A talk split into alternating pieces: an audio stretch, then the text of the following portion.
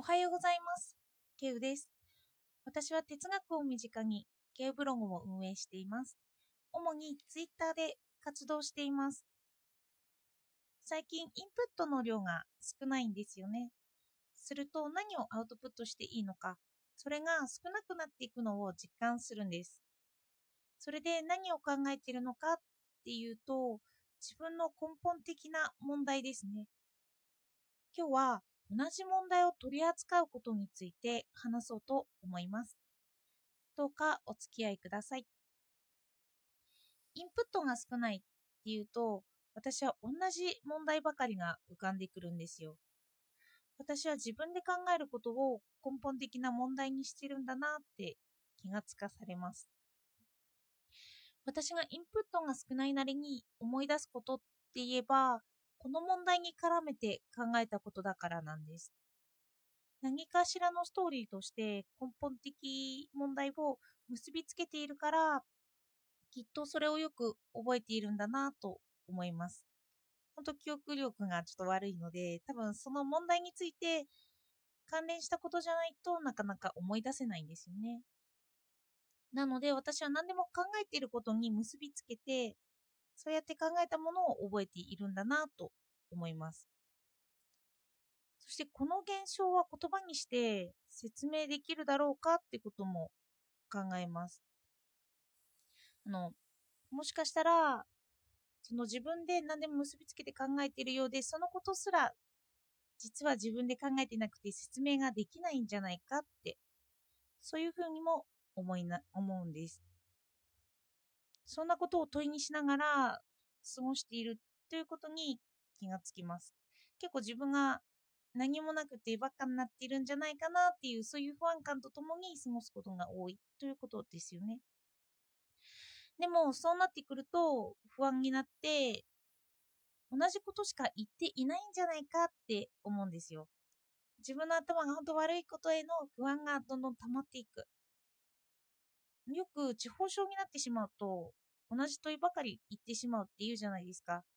ご飯は？とか、あの、食べたのにまたご飯は？っていうふうに繰り返すのと同じように。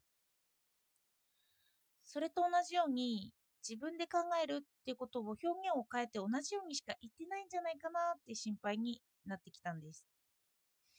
それでそんな時に購入して読んでいなかったフッサールの起源への哲学という斉藤義道さんの本が目に入ってきました。プロローグの頭の悪い哲学者フッサールという文章が目に入ってきたんですよ。フッサールって現象学を始めた人でもあるんですよね。何かを始める人って天才ですよね。だから未だに紹介もされている。それなのになんで頭が悪いって書いてあるのか。今の私と同じような悩みをどうして持っているのかなと思って、それが気になって本を読んでみました。するとこんな一文が飛び込んできました。頭が悪いから哲学せずにはいられないって。飲み込みが悪いから哲学をしているって。なんとフッサールは生涯一つの問いが頭にあったって言うんですよ。それはどうして数は普遍的であり得るのかっていう問いなんです。例えば私たちは数を数えることができますよね。1、2、3、4って。そしてそれは言葉が通じない土地の人でも、 one, two, three でもいいですし、ローマ字でも、昔の読み方でも、同じように数えることはできるんです。そして表現は違くても、私たちは頭の中に数字を想像しているんですよね。それでどうして厳密に同じものが一つとして、まあ、同じものが一つとして同じもののない私たちに浮かんでくるのかって。そういう謎をフッサールは問い続けてたって言うんですよ。そしてそれは50年以上にわたって問い続けているって言うんですよね。どんな風に問い続けたかっていうと、フッサールは初めは数学者だったので、数学者の視点からその数の不思議に迫っています。するとフッサールは次に心理学者になるんですよね。数学者の視点から心理学になって、心理学の観点から数の不思議を考えたくなったみたいなんです。なんでみんなが同じ位置を想像できるのかは、心や自我に関わってくるんじゃないかなって考えたらしいんですよ。それで、それとも心理学でも問題に突き当たります。心では普遍的な対象を基礎づけられないんじゃないかなって問題です。の例えば私たちが心で思うことって人によりますよね。そこに一般的な定義をすることってできないんですよ。心という経験によったり、個別的だったり、独立に成り立っていることをあらかじめ認めてしまっているんですよね。例えばこの人の価値観の根底は自由だけど、他の人は愛で、人間を一つの価値観で一定することはできないの各個人による性格診断という面を心理学を持ってますよね。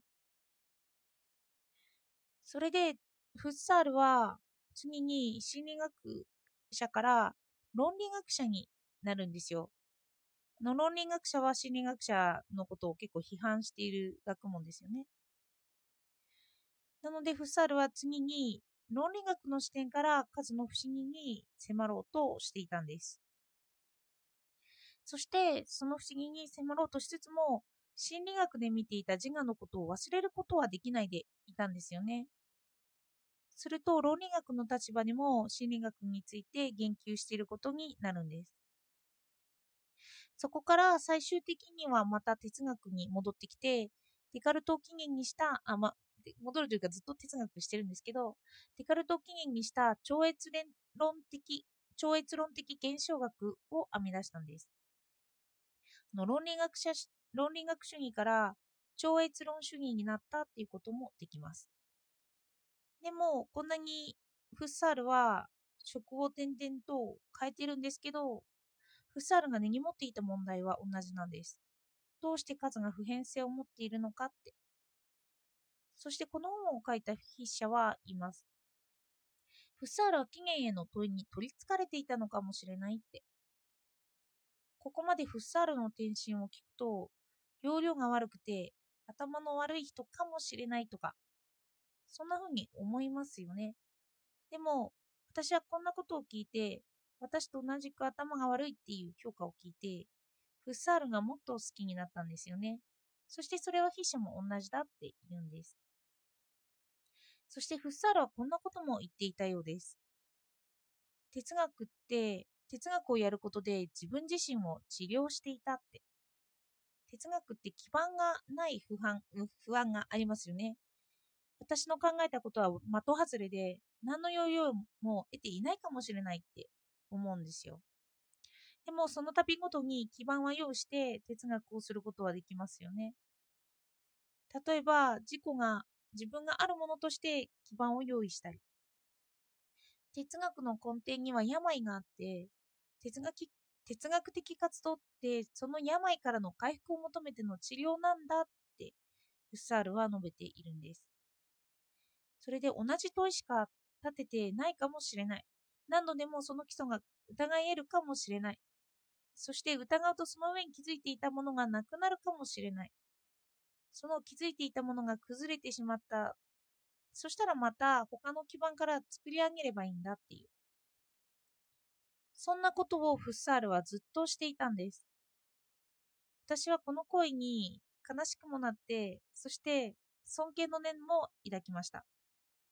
なかなか自分の基盤ってなくしたくないですよね。例えばいきなり転職をするみたいなものですよね。今まで積み上げてきたものをゼロにして新しい職種で頑張ったりしています。そしてこんなフッサルをすると私は同じ問いを持ち続けてもいいんだなって思いました。ただ私の場合は土台が同じで本当に同じような問いにしかなっていないかもしれないなというのは注意したいなと思いました。ただ同じことを思いついたから同じように思考するという考え方に対しては気をつけたい。